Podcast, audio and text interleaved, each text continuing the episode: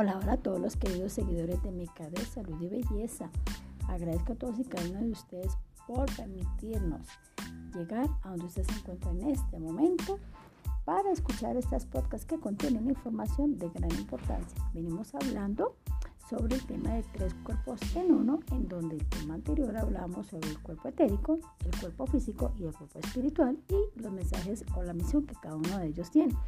Vamos a continuar con la segunda parte este tema. Definitivamente se va para tres, tres clasecitas pequeñas, como siempre de 10 a 15 minutos.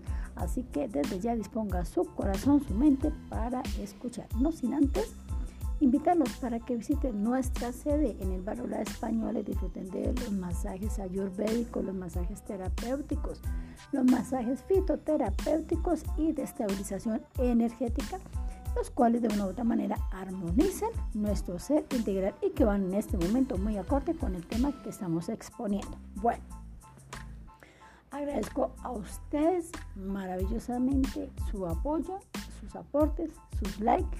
Recuerden que la misión de estos temas es aprender, a escuchar, aplicar, meditar y compartir. Bueno, vamos a continuar ahora después de esta publicidad. Como lo recalqué al comienzo, eh, en el tema anterior vimos sobre el cuerpo etérico, decíamos que el cuerpo etérico es lo que la gente ve, lo que nosotros proyectamos, ¿sí? Físicamente. En la parte física es lo que nosotros palpamos. Luego, la parte etérica no, no se toca, pero sí se ve. ¿Quién la ven?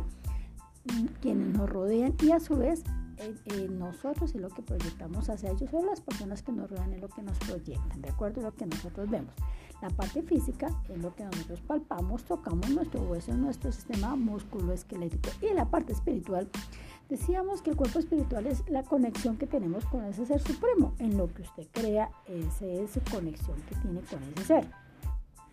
Si usted es eh, cristiano, si es católico, el dogma que usted practique digamos lo que ese es el puente que usted tiene de conexión para con ese ser maravilloso o con el creador en lo que usted cree, ¿de acuerdo? Bueno, pues vamos a continuar con otro tema que es, tiene que ver una variante en donde la teoría, la teoría del yoga nos habla de los 10 cuerpos adicionales. Dice que nosotros en general tenemos 10 cuerpos. Vamos a desglosarlos. Entonces decimos que el primer cuerpo que nos habla la teoría del yoga es el alma. ¿Qué es el alma? El alma es esa partecita de nuestro ser interior que no eh, la podemos ver tampoco, la podemos palpar, pero es el depósito, es, digamos, es como el baúl, lo que llamamos coloquialmente el baúl de los recuerdos. En el alma están los sentimientos, las emociones y la voluntad. Lo que quiere decir que todos los sucesos y acontecimientos que se nos presentan a diario están allí guardados. De ahí, por ende, que muchas veces podemos eh, o se nos dificulta, eh, digamos, tratar de perdonar, sanar y olvidar, porque son recuerdos que quedaron grabados dentro de nuestro ser. Yo siempre he dicho que cuando nosotros nacemos, no, nacemos con un manual de comportamiento ni un manual de perdón. Por ende, el ser humano no está capacitado, no está evolucionado eh, psicológica y emocionalmente para perdonar, pero, pero esto lo podemos lograr con el paso a paso y logrando enviar esas emociones vibratorias eh, hacia el exterior. Todo aquello que nos contamina es, sacarlo de nuestro ser para no afectar nuestro cuerpo espiritual. Porque fíjese que el alma, las emociones y la voluntad no están ubicados en el cuerpo espiritual. ¿De acuerdo? Ahí vamos desglosando de a poquititos. Bueno, vamos ahora con la mente negativa. Otro de los cuerpos que nos habla la teoría del yoga es la mente negativa. Entonces, ¿qué será la mente negativa? Dice que es el cuerpo espiritual que nos dota la capacidad para ver los obstáculos y si se está desequilibrada genera temor en nosotros. Vamos a hacer un paréntesis acá. Muchas veces eh, estamos rodeados de circunstancias difíciles. Aquí no, quien, no, quien no ha tenido un proceso fuerte, un desierto llamado, llamado eh, eh, específicamente, en donde no hay respuesta ni en la oración ni en las ayudas y por lo general siempre, casi que siempre eh, las personas en las que más confiamos terminan dándonos la espalda. Entonces, ¿qué es lo que nos acompaña? El negativismo. ¿Listo? Eso no quiere decir que usted sea de mente o que, que yo tengamos mente negativa. Es que hay momentos y circunstancias en donde nos quedamos y debemos quedarnos y pasar por ese proceso del desierto para comenzar a ver la luz a través de la oscuridad. Me explico. Muchas de las veces eh, se confunde el que usted esté pasando o el que yo esté pasando un momento difícil para que me diga no sea tan negativo, porque estamos viendo las cosas con objetividad, ¿sí? Sí, todos los seres humanos tenemos la capacidad de amar, todos tenemos la fe, todos tenemos la creencia, la seguridad y la confianza en nosotros mismos.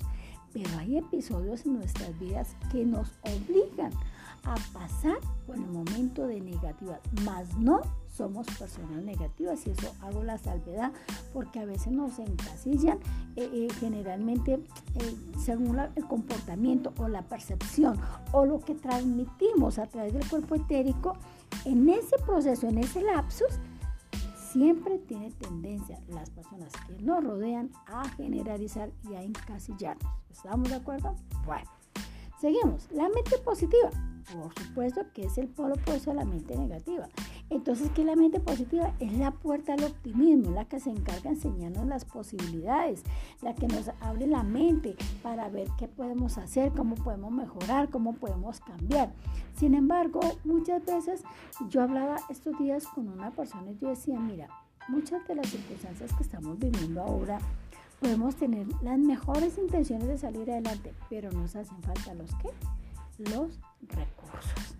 Los recursos son súper importantes, mis queridos oyentes, porque es que si usted no tiene un apoyo económico, eh, apoyo material, apoyo familiar, apoyo psicológico y se apoya en su ser supremo, ni usted ni yo podemos salir adelante. Por eso es tan importante, independiente de las circunstancias que nos estén rodeando, mantener la mente positiva. Así todo el día pasen cosas destructivas, no importa mantener la mente lo positiva, mañana será otro día, vamos a cambiar, vamos a pensar positivo y vamos a traer con el, con el poder de la mente las cosas que necesitamos que sucedan.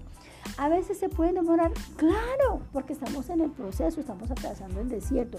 Fíjate, fíjese que aquí en este momento ya tenemos dos cuerpos adicionales que es la mente negativa, que es la que domina el cuerpo y, y hace traer emociones y sensaciones destructivas, y la mente positiva, la que nos motiva, nos da la alegría, la sonrisa, el deseo de vivir, el deseo de continuar, ¿de acuerdo? Vamos con la mente neutral, que sería otro cuerpo dentro de nuestra mente. Dice que es la encargada de filtrar los aspectos de la mente negativa y positiva, o sea, es la que ni fu ni fa es la intuición. Muchos de nosotros actuamos casi siempre por emociones o por intuición, no, por la razón. He ahí que muchas personas fracasan en sus proyectos porque le pareció, no hizo un estudio de mercadeo, no conozco específicamente a la persona con la que se iba a casar, sino que se dejó guiar por la intuición. A veces eh, las intuiciones o las emociones no siempre son lo que parecen ser porque nosotros queremos que sean lo que, lo que, lo que aparentemente es lo que nos está mostrando. Es decir, si usted, mi querido, mi querido oyente, está en este proceso de enamoramiento detrás de una persona, no se deje guiar por sus emociones o porque la persona le dice palabras bonitas, no, déjese guiar por lo que la rodea o por lo que lo rodea, ¿sí? Porque eso que lo rodea es lo que verdaderamente le está mostrando quién es esa persona.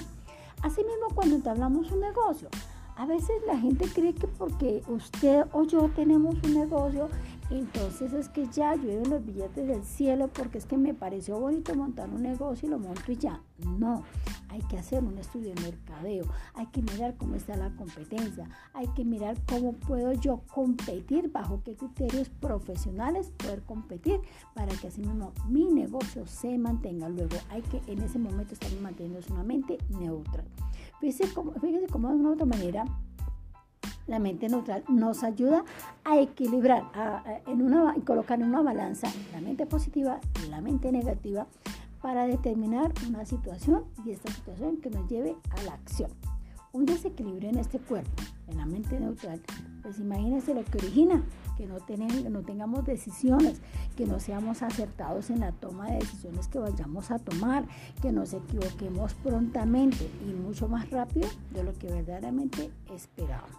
¿Listo? Vamos hasta acá a dejar porque realmente es un cuerpo especial el que todos los seres humanos tenemos. En el próximo tema veremos el arco de luz, el cuerpo pránico, el cuerpo sutil. Y con él, con ese tema, vamos a terminar. Pero por ahora, en este segundo tema, vamos a dejarlo acá. Y lo quiero invitar a que usted cierre sus ojos y piense por un segundo, ¿Cuántos cuerpos creía usted que tenía? ¿Pensó que era solamente ese cuerpo físico? Estamos entendiendo lo que es el cuerpo etérico, lo que es el cuerpo físico, el cuerpo espiritual, lo que es tener un cuerpo con mente negativa, un cuerpo con mente positiva y un cuerpo con mente neutral. Fíjese usted en este momento en su andar, en su caminar, cómo está actuando, qué es lo que estamos proyectando a través de nuestro comportamiento, porque fácilmente nos pueden decir, o yo les puedo decir, tranquilo, no se preocupe, todo va a mejorar. Pero ¿sabe por qué se lo digo? Porque es que yo no vivo su situación. Y cuando yo no vivo su situación, me es fácil recomendar cosas, me es fácil aconsejar, me es fácil ver las cosas con un, positivismo lejano a su propia situación. Quiero que abra sus ojos en este momento y piense. ¿Cuántas veces hemos recibido esas palabras de ánimo totalmente vacías? Y nos decimos, claro, es que usted no vive mi situación, es que usted no le ha pasado, es que usted no, no ha tenido que vivir lo que yo he vivido. Y siempre, siempre en las conferencias que dicto, siempre yo digo, una persona que no ha tenido partos no puede hablar de hijos porque es que no ha sentido el dolor del parto. Una persona que no ha, apliquemos esto en nuestro diario vivir, una persona que no ha tenido un proceso de pérdidas económicas, financieras, laborales, emocionales, sentimentales y demás, no está capacitada para dar consejos, porque es que no lo ha vivido. Por eso a nosotros en nuestro diario vivir nos cuesta aceptar muchas veces el comportamiento de otros porque es que es fácil señalar, mis queridos oyentes, es fácil condenar, es fácil aconsejar cuando no estamos, estamos viviendo la situación que esa persona está atravesando. Por eso en esta noche yo les quiero invitar para que usted a partir de hoy comience junto conmigo a trabajar en esos cuerpos maravillosos que tenemos. El cuerpo espiritual, fortaleciéndonos en oración.